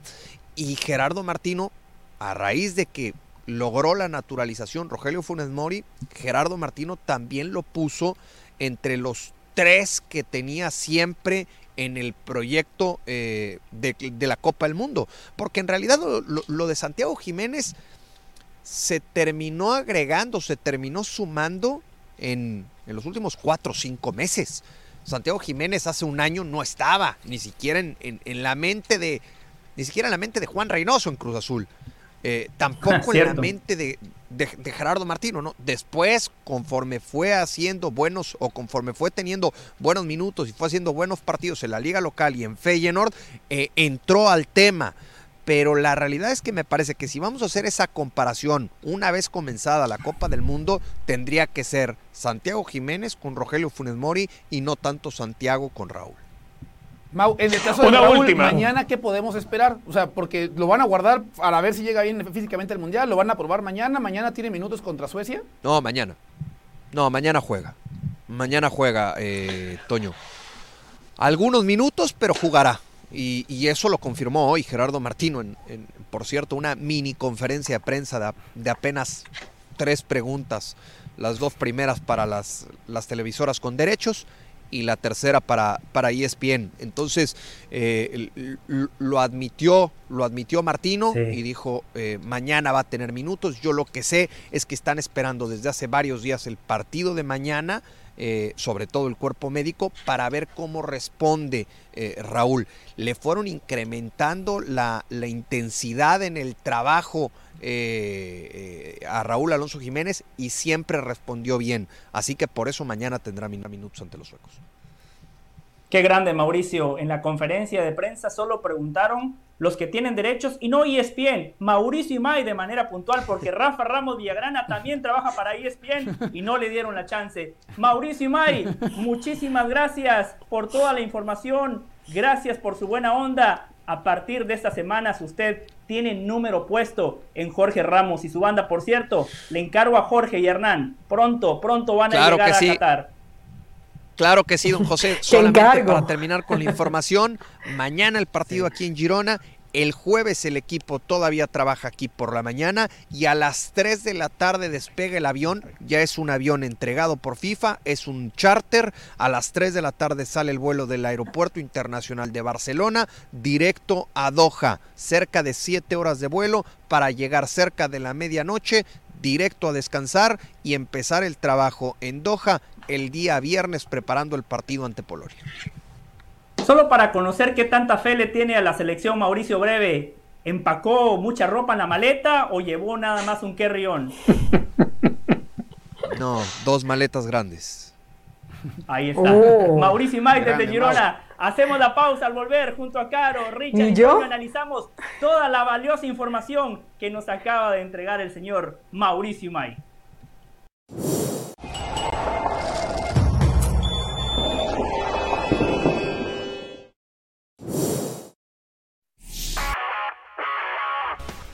Hola, soy Sebastián Martínez Christensen y esto es Sport Center ahora. Comenzamos hablando del Mundial de Qatar porque el director técnico de España, Luis Enrique, se transformará en streamer durante la Copa del Mundo. Si escucharon bien, esencialmente Luis Enrique en sus palabras quiere establecer un lazo más estrecho entre la selección y los fanáticos y que no haya intermediarios. ¿Qué mejor manera de hacerlo que hablarles en primera persona de una perspectiva directa desde el interior de esa concentración del seleccionado de España. Habrá quienes piensan que esto puede desconcentrar a Luis Enrique de la meta principal que es la Copa del Mundo. Sin embargo, yo soy de los que piensa que a veces es bueno tener un ambiente un poco más distendido. Hablamos de la selección de Estados Unidos ahora que lucirá un arco iris en su escudo durante los entrenamientos en Qatar. Esto como parte de su campaña Be the Change, sé el cambio. Hay que recordar que las autoridades cataríes han sido muy criticadas para con su trato con la comunidad LGBT y está claro que Estados Unidos será modo de protesta, será modo de apoyo a quien le importa, una gran medida por parte de los Estados Unidos y insistimos utilizará un arco iris en su escudo durante los entrenamientos en Qatar. Finalizamos hablando de la selección mexicana porque estamos hablando de la segunda selección con mayor promedio de edad en el Mundial de Qatar, luego de que Gerardo Martino entregó la lista definitiva de convocados, quedaron afuera nombres propios como Diego Laines, como Santiago Jiménez, y eso afecta el promedio de edad. Está claro que algunos dicen no importa el promedio de edad siempre y cuando se den los resultados. Yo pienso que es un buen lugar para foguear a jóvenes. México no tendrá ningún solo jugador menor a 23 años por primera vez desde el Mundial de Corea y Japón. Sport Center todos los días, 1 de la mañana, horario del este, 10 de la noche, horario del Pacífico. Esto ha sido Sport Center ahora.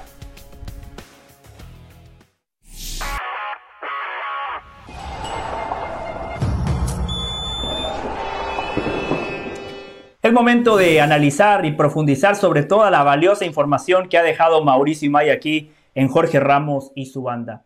Yo entiendo lo de Santi Jiménez por lo que expresaba Toño hace un rato titular, bueno, no es titular en su equipo, pero cuando juega marca goles, goleador de la UEFA Europa League, entiendo el sentimiento de bronca, de frustración, pero no lo entiendo de Diego Laines. Yo creo que el futbolista también tiene que ser objetivo. Si se le ha pasado en el banco de suplentes o en la tribuna, si con cuatro entrenadores en el Betis no jugó nunca, en teoría fue a una liga de menor nivel, a un equipo de menor nivel para jugar y tampoco juega de manera regular, yo creo que el fútbol y la vida mandan señales muy claras. También quiero felicitar a Toño, porque Toño dice, yo hubiese llevado a Santi Jiménez, pero Toño Valle no hace drama, como mucha gente que leo en Twitter, que parece que el Salvador de México es Laines, que parece que el Salvador de México es Chaquito Jiménez. No, en México nunca ha nacido un futbolista que pueda cambiar la historia. La única verdadera injusticia, me parece, José, cuando alguien se quedó fuera del Mundial porque pudo haber cambiado la cara, fue tal vez Cuauhtémoc Blanco en 2006. No, o sea, esa me parece una gran injusticia. Después, siempre el que se queda fuera siempre es la solución, ¿no? Lo mejor creo que te puede pasar no futbolísticamente, claro, pero desde la parte de opinión pública, ser ese jugador 24 en la lista de antes y 27 en la de ahorita, porque pase lo que pase, eres el salvador. Si no, llegó el quinto partido, con él sí se llegaba. Si se perdía cierto juego, con él no se perdía. Ser ese que se queda a nada Claro. es una posición desde la parte de opinión pública fantástica. Sí, sí, sí. Eso era lo que yo me refería. Nos, Eso era lo que yo me refería cuando le hablaba. Te dejo, Rick. Sí, que cuando yo, le, cuando yo le hablaba a Mauricio, eso era a lo que yo me refería. O sea, la injusticia no es solamente contra eh, el Chaquito Jiménez. Creo que hay injusticia con Raúl porque ahora se le va a señalar a él por lo que no sea capaz de hacer o de jugar durante la Copa del Mundo. Eh, por el otro lado, me queda la sensación, y no sé si ustedes la comparten conmigo con lo de Diego Lainez, pero yo creo que Diego Lainez hace rato de ser, dejó de ser jugador de nivel de selección mexicana. Que con Pero todo y eso, cuando entraba, a ver, en ese desequilibrio Era que él tiene. Exacto, y dos revulsivos tiene realmente esa selección mexicana, ¿no? O tenía, porque ninguno va a estar. Tecatito y Diego Podía, Lainez. Toño podía convertirse en la versión del cabrito arellano en 1998, Sí, ¿no? y, y es que para mí, la, para mí, la, para mí frustración de Lainez viene a eso, a que se había convertido en ese jugador que con esas características y después quien lo termina dejando fuera, perdón, pero tampoco es como que sea un crack, ¿no? O sea, yo, yo No, contigo, totalmente. O sea, pero yo creo que si termina yendo el Piojo Alvarado por encima de Lainez, o sea, pues sí creo que puede haber en ese en la mente de Lainez ese tema de, a ver, yo al menos cuando he entrado de cambio, con los pocos minutos que me puedes llegar a dar, porque tampoco juega más de 15 en selección mexicana, te puedo medianamente cambiar el partido. El Piojo, con el Piojo no ha pasado. Ahora, algo, algo que yo veo le falta Sí. a México, creo que le- si uno compara la selección de México hoy en día, y, y esto es algo que yo lo vengo viendo desde la eliminatoria, bueno, desde que llegó el Tata Martino, lo comparas con selecciones del pasado, y esta selección no tiene un solo caudillo. A ver, no tiene, no tiene un tipo que tú digas es un líder de verbo, es un líder en la cancha, es el que empuja al grupo. No sé, como fue Rafa Márquez, como pudo haberlo sido Cuauhtémoc Blanco. O sea, eso hoy no lo tiene. ¿Quién es? Eh, Héctor Guardado. Herrera. No, Héctor Herrera Guardado. no lo es. Guardado. Guardado, Guardado en realidad es el Ochoa, caudillo. Pero, pero no lo están Memo Ochoa es el caudillo, estoy- no lo hay. Yo estoy de acuerdo, yo estoy de acuerdo. O sea, siento que ellos deberían tomar esa batuta, pero no la están tomando y se ha notado en los últimos partidos de la selección Totalmente. mexicana cuando el equipo se cae, por ejemplo, ante Colombia, después de hacer un gran primer tiempo. No había quien diera realmente un grito, quien, quien dijera vamos para adelante, quien se pusiera al equipo al hombro. Y hay un tal Chucky Lozano que realmente hace la diferencia, pero que cuando uno habla, cuando ve al equipo entrenar afuera, se da cuenta que Chucky Lozano vive aparte. Chucky Lozano está en, en un nivel diferente Sí. de sus, al de sus compañeros porque él lo ha decidido. O sea, basta con preguntarle a cualquier persona que esté alrededor de la selección mexicana y te dice, sí, Chucky Lozano eh, futbolísticamente te da muchas cosas, pero luego a nivel de personalidad tiene te- temas de choque y, y le ha pasado en el Napoli, le pasó en Pachuca, ahora me parece que le pasa a la selección mexicana y me parece que desde el liderazgo es algo que falta. Yo quiero solamente eh, poner una lanza a favor de- del Tata Martino en cuanto al tema del delantero. Ah, por fin, la Alexis sacatécnicos Vega. caro, caro que no quería el Tata Claro, Martino, no, a ver, a Tata, ver. qué bueno, Yo- yo- escuchemos yo- yo atentamente. lo, yo lo he dicho, yo lo he dicho, esperaba mucho más del Tata Martino, esperaba que antes de las eliminatorias lo hubiesen sacado, creo que un, cambio eh, de frente hubiese sido bueno, pero ya hoy que está, quiero entender lo que hace el Tata Martino. Y por ejemplo, yo creo que muchas veces cuando hablamos de, los- de los delanteros, de ese punta en ese 4-3-3 inamovible del, del Tata, eh, siempre ponemos Rogelio Funes Mori, ponemos Henry Martín y ponemos a, a Raúl eh, a Raúl Jiménez. Pero eh, me parece que Alexis Vega es hoy eh, nueve para el Tata Martino mucho más de lo que era, por ejemplo, Santi Jiménez. Es que nos quedó claro algo. Al Tata Martino eh, eh, Santi Jiménez no le gusta. O sea, al Tata Martino no le, no le gusta para el funcionamiento de su equipo. Eh, piensa que sí, que puede hacer un gol, pero eso que hace de eh, conectarse con los interiores, de Sí. jugar con los extremos, todas esas cosas que él supuestamente busca en un 9, que yo creo que también debería incluir un gol, no las Sí. tiene. Entonces, si él tuviese que sacar a la figura de uno de los otros tres, él va a preferir poner un hombre como Alexis Vega, que por ejemplo en el partido contra Irak no desentonó en esa posición. Claro, era Irak. Mira, Eh, ahora, y otra Bueno, cosa, hay, cuando hay hablaba, hay algo cuando más, hablaba Mau hay algo más. de la injusticia Ajá. de comparar a Santiago con Raúl, a ver, es que me parece que no se, no- la comparación o el choque directo no ha sido por el tema de nivel de jerarquía ni de rendimientos. En ese sentido, me parece que entendemos que jerarquía. Raúl tiene más que el resto. La, Total. la confrontación directa se ha hecho porque Raúl en estos momentos, perdón, es un volado. O sea, la, gen- la- la gente de Federación Mexicana de Fútbol y la, medi- y la gente de- de- del cuerpo médico de Federación podrá decir que está bien. A mí no me resulta normal que Wolverhampton lo haga ir a inyectarse para luego regresar a la selección mexicana. No me parece normal que Wolverhampton se enoje porque sale a la banca sin jugar contra Irak. No me parece normal que Lopetegui salga y diga, señores, pues no está como para el Mundial, tendría que estar pensando en nosotros. O sea, la federación lanza un mensaje, pero el club me parece que también nos hace pensar que Está la bien, pero algunas cosas, ¿eh? algunas cosas, claro. Primero, contra Irak el 9 era Henry Martín, que Alexis Vega Bueno, apareciera no, de acuerdo. otra cosa. Pero, y en pero muchas conferencia, y esto va para Toño. Alexis. Y esto va para Sí. Toño, que decía que él dejaría fuera a un 5 como Romo. No, Sí. Toño. eh, El Tata Martino en muy pocos partidos jugó con dos centrodelanteros, uno con Jamaica y podemos citar algún otro partido de Copa Oro donde quería buscar un resultado o, o- o revertir un resultado. En el esquema él siempre juega con un 9, por lo cual llevar 4 era una Pero es que hay- pero- ahí cuando te hagas pasa. Pero falta uno es un volado. Uno se 15 te rompe en el primer día. delantero. Uno se te rompe en el primer día y te quedan dos. O sea, yo lo digo desde la Claro. parte de Raúl No, Jiménez es una dio la, incógnita ahorita. Caro le dio la otra respuesta, que lo dijo el Tata Martino en conferencia de prensa. Él dijo, no voy a llevar un cuarto delantero porque en esa posición tengo al Chucky Lozano, que ha jugado de nueve, y tengo a Alexis Vega, que en la primera etapa con selección, en la primera Copa Oro que dirige el Tata Martino, que sí gana, Alexis Vega llega a esa selección como centro delantero, como un nueve. Ah, nominal. tiene tres años sin jugar en esa No, posición. no, pero- sacas de sacas 16. de su mejor posición a dos futbolistas que me parece son de los que en mejor nivel están en estos momentos para acomodarlos a jugar en otra situación. O sea, terminas afectando. Pero eso es en una situación Hay de algo- emergencia, hay algo Toño. Alexis. Vega no va como nueve nominal. Eso es por si Hay algo- algún partido en particular, si en algún momento del partido lo requiere. Sí, Richard, perdón.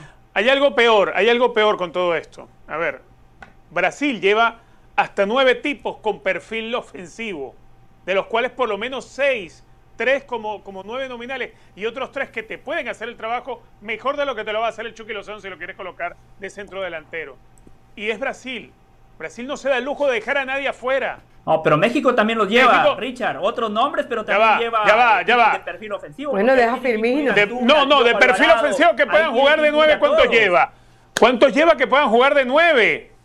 ¿Cuántos lleva que puedan Gabriel? Jesús. México, México, se, México se da el lujo de hacer lo que no hace Brasil. Es que es que es que es un tema, es un tema, es un tema de análisis psiquiátrico. Es un tema de análisis psiquiátrico. No, no, ¿qué le está diciendo lo Tata que Martino? Que está loco, qué bárbaro, Richard. O sea, Caro lo quiere echar. No. Ahora usted le dice que está loco. A ver, pero, que no pero- tenía gracia. Bueno, entonces, entonces creo que todos, todos tenemos un epíteto para él, ¿no? Es un tema psiquiátrico esto. Vamos a ser serios. Brasil no, se, Brasil no se da ese lujo, se lo va a dar México, que no le sobran.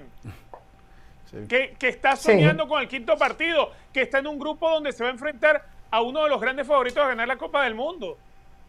Por cierto, ahora Sí. que Richard menciona a. Brasil, han notado cuando venimos de la pausa eh, el logo de Jorge Ramos y su banda edición mundialista.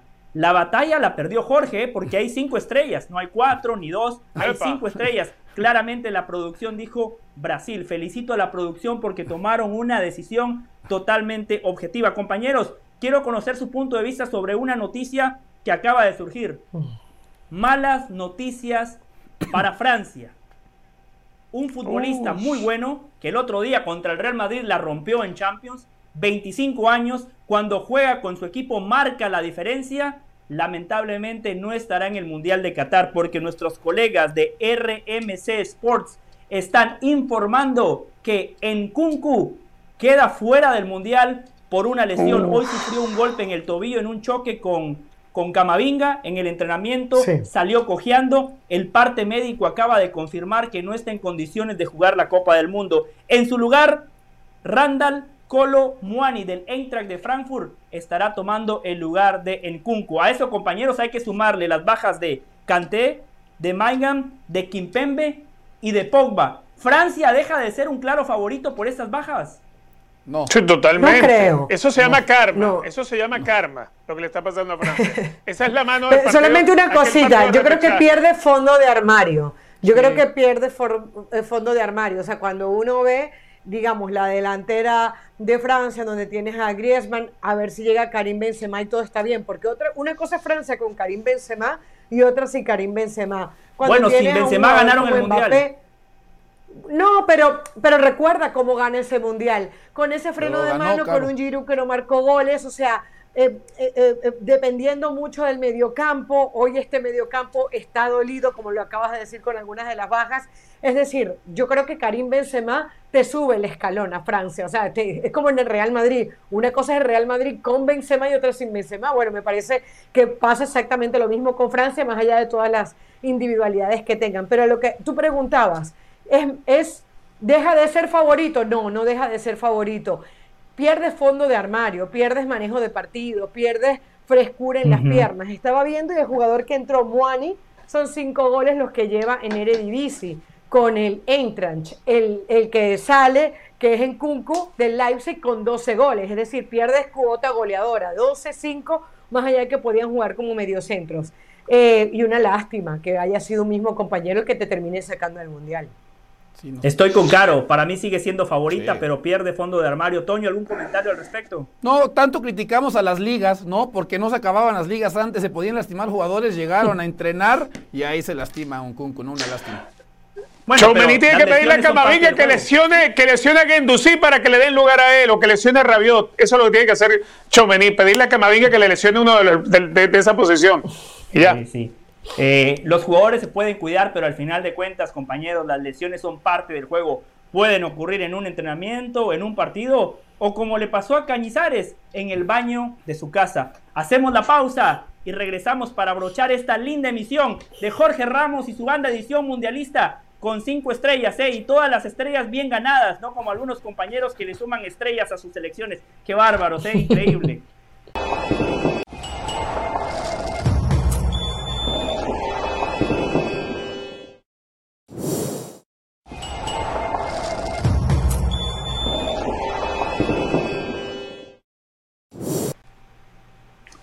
Tenemos que hablar del colombiano Byron Castillo, que no estará en el Mundial defendiendo la camiseta de la Selección Nacional de Ecuador, pero antes quiero compartirles una historia. Caro, Richard, Toño, sé que ustedes se van a identificar conmigo. El otro día mi esposa agarra mi teléfono y me pregunta, ¿por qué seguís a tantas mujeres en Instagram? Y yo le digo, podemos revisar, no hay ningún problema. Y le digo, ella es la representante de Mauricardi. Continúo y le digo, ella cubre a Rayados de Monterrey para una televisora muy importante en México y en Estados Unidos. Ella es la nueva novia de Marco Fabián de la Mora. ¿Por qué les cuento esto? Porque hoy me enteré de manera oficial que Diego Coca va a ser el entrenador de Tigres. Porque su esposa, vía Instagram, lo felicitó y le dijo felicidades mi amor. Puso una foto de Coca con el logo de Tigres. Por eso le digo a mi esposa, hay que hacer periodismo. Y eso significa también seguir a las parejas de los protagonistas del mundo del fútbol. Ahora sí, Eres un crack. Eres un crack. de investigación, José del Valle. Por eso le dedicas tanto tiempo al periodismo de investigación. Gracias, Richard y, Toño, por crack. Y le tomó la delantera a, a Tigres. Tigres estaba esperando el desenlace de la liga femenina para, para que se diera toda la celebración, no quitarle atención, pero bueno, la esposa de Diego Coca le tomó la delantera, le, robó la Por cierto, por cierto, rápido, Toño, ¿quién va a ser el técnico del Puebla? No, todo parece indicar que un ex asistente del profe Larcamón, José. Eh, Lalo Arce, mm. Eduardo Arce, un joven, de hecho, yo iba con él en la escuela, ¿eh? Nos íbamos juntos en la escuela en algún momento en Toluca. Creo que él es una generación más chica que yo. Entonces, estamos hablando de alguien que no llega a los 34 años. Perfecto, hay que potenciar esa relación, Toño, ¿eh? cuando lo oficialicen, lo quiero aquí. Lo quiero aquí en Jorge Ramos y su banda, el nuevo técnico de Puebla, ¿eh? exclusiva, primicia de Jorge Ramos y su banda. Vio Toño, para eso lo traemos. Usted marca la diferencia como Richard Méndez o no, Caro, a pesar de lo que dice Hernán Pereira, que dijo a Richard Sin duda. Increíble, increíble lo de Hernán. Por cierto, Hernán ya tiene esa así, punto. Ahora estamos trabajando para que Jorge tenga su canal de Twitch. Así podemos tener más protagonismo en este mundial que está por arrancar. Compañeros, antes de despedir el programa, la Federación Ecuatoriana de Fútbol mandó un comunicado. Eh, se los voy a resumir, les voy a leer la parte más importante. Dice el comunicado, ante el fallo arbitrario del TAS, la Federación Ecuatoriana de Fútbol se ve obligada a no incluir al jugador Byron Castillo en la lista final de 26 futbolistas para defender la camiseta de la selección en Qatar. Esto está muy claro, compañeros. El TAS le dijo a Ecuador, muchachos, ustedes hicieron trampa, ustedes incluyeron a un colombiano, falsificaron los papeles, el mundial está a la vuelta de la esquina ya no los podemos sancionar, nada más los vamos a sancionar económicamente. Van a jugar el Mundial de Qatar porque muchos aficionados ecuatorianos ya compraron el pasaje de avión, el hotel, los boletos para ir al estadio, pero ¿saben qué? Al colombiano lo dejan fuera. Esa es la lectura. ¿Ustedes lo ven de la misma manera? Totalmente, totalmente. Dale, Richard. Sí, no, no, que totalmente. Eh, eh, eh, es muy frontal lo que dice la Federación Ecuatoriana. Además que dentro de ese, ese comunicado trata de hacer ver que si participan en el Mundial ellos podrían estar provocando que se origine otra suspensión más contra la Federación Ecuatoriana y ellos no quieren eso. Es muy obvio. Se hicieron malas cosas. No actuó en su momento FIFA, no actuó con Mebol y la Federación Ecuatoriana lo sabe y sabe que están en el Mundial por eso, por, por, por los procesos de los tiempos y nada más porque hicieron las cosas mal. Mm. Yo, a mí me alegra que la Federación Ecuatoriana de Fútbol por lo menos haya mandado un comunicado diciendo las verdaderas razones por las que se, se saca a Byron Castillo, porque como se había lesionado en el último partido, se hizo ser creer o filtrar que es que estaba lesionado y por eso no iba cuando era tan clara la situación. Punto número dos, yo creo que le faltó valentía al TAS, de, porque todos los dijimos aquí, si el TAS está diciendo que presentó un pasaporte que no era con su nacionalidad o era un papel falso, lo mínimo que debería hacer es sacar al jugador del próximo mundial. Pero no, ellos se lavaron las manos y dijeron que comenzaban las próximas eliminatorias con tres puntos menos. No tenía ningún sentido. Me parece doloroso, yo imagino que para sus compañeros, para el mismo Alfaro, para el jugador, haber llegado hasta estas instancias y entonces ahora quedarte sin tu último premio, pero la, culpa de todo esto es de la Federación Ecuatoriana de Fútbol, que le hizo llevar una, una mentira hasta tan lejos para al final tenerse que quedar sin el jugador. pero más doloroso Ojo, y se le acabó la carrera internacional a Castillo, ¿eh? se le acabó la carrera internacional, ni con Colombia ni con Ecuador. Y más doloroso para las selecciones que terminaron quedando fuera, ¿no? O específicamente la selección que terminó quedando fuera. O sea, más doloroso porque ya había dicho el TAS, ¿no? Lo que tú estuviste diciendo y levantando la voz durante tanto tiempo, y luego sale la propia federación y dice, ¿sabes qué? Sí es cierto, tienes toda la razón, pero pues no pasa nada, vas a seguir yendo al Mundial, ¿no? O sea, más dolor todavía para los que ni siquiera pueden ir a la Copa del Mundo. Totalmente, yo por eso digo que es la eliminatoria de los tramposos y de los bobos. Los tramposos, los ecuatorianos que juegan con los bobos no, colombianos, los bobos que no se dan cuenta que les hacen trampa en la cara, en las narices, y si se dan cuenta, claro, lo hacen demasiado tarde. Y después es la eliminatoria más difícil, igual. Usted me vende que es la mejor eliminatoria del mundo, una eliminatoria donde el Brasil-Argentina no se jugó, una eliminatoria donde Paolo Guerrero dijo, ah, es que tomete de coca, una eliminatoria donde Paolo Guerrero y Radamel Falcao García pactaron un pacto, valga la redundancia, de no agresión en los últimos 15 minutos del partido y encima los futbolistas peruanos después del partido lo declaran ante los medios de comunicación. Ah, es que a los dos nos convenía el resultado. Es una vergüenza, Caro, es una eliminatoria de mentiras. Por eso es la más difícil. No, no digas eso, la mejor eliminatoria del mundo, la mejor eliminatoria del mundo, sin ninguna duda. Pero, eso es la más difícil por todas las trampas y todas las cosas hay que, incluir todo, hay que incluir todo, Caro. Bueno, tiene sus falencias, como todo, como todo tiene sus falencias. Eh, pudiéramos decir que Francia está llena de, africanos y hoy es eh, candidato a campeón del mundo. ¿Y eso qué tiene que ver? bueno, que, que, que, está, que podemos decir que es una Francia llena de jugadores nacionalizados y que, y que muchas veces ponemos ese fútbol por encima de todo. Una cosa es que tengan ascendencia africana, otra cosa es que sean naturalizados. Bueno, a ver, a ver, en, en, en Kunku, el, que, que, acabamos de hablar, ¿no es, ¿no es del Congo?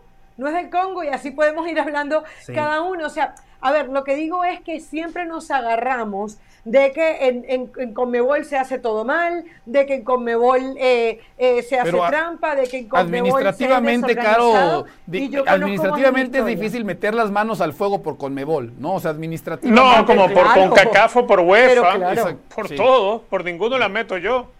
Por todo, ni crees por que Jeremy Backel es un, por ninguno. Un santo, un Porque es más, no es meter la mano, es que te acercas y te quemas enseguida. No es meter la mano. ¿Qué más antes de, llegar?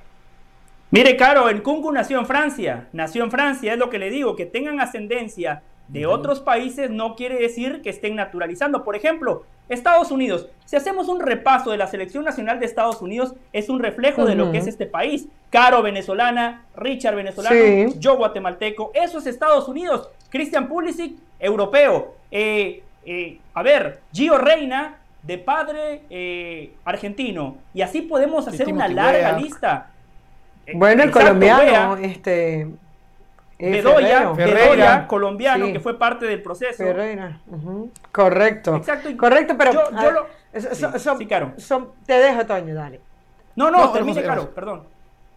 No, sencillamente que yo creo que hay veces que se estigmatiza una eliminatoria, se estigmatiza un- una zona y que al final cuando, cuando y, y- y se quiere poner muy por encima, por ejemplo, Europa. Europa tiene mil cualidades y en, este día yo te- y en estos días yo te reconocía, por ejemplo, el tema de la formación, de la academia, de instalaciones, etcétera.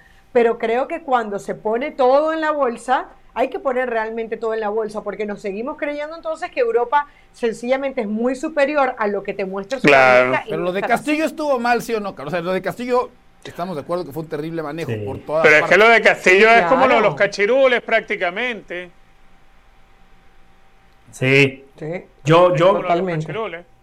yo para sumar a lo que decía Toño, qué lástima por Chile, por Perú y qué lástima por Colombia, porque pensé que iban a tener representación en Qatar, Caro, y ni con Castillo la van a tener. Por cierto, Colombia juega este fin de semana en Miami contra Paraguay. Carolina y yo, por motivos profesionales, no vamos a poder estar. De igual manera, le agradecemos la invitación a la Embajada Colombiana en Estados Unidos. En nombre de Carolina de las Alas, de Richard Méndez y de Toño Valle, les damos las gracias. Nos reencontramos mañana aquí en Jorge Ramos y su banda, edición mundialista. Jorge, Hernán, feliz viaje.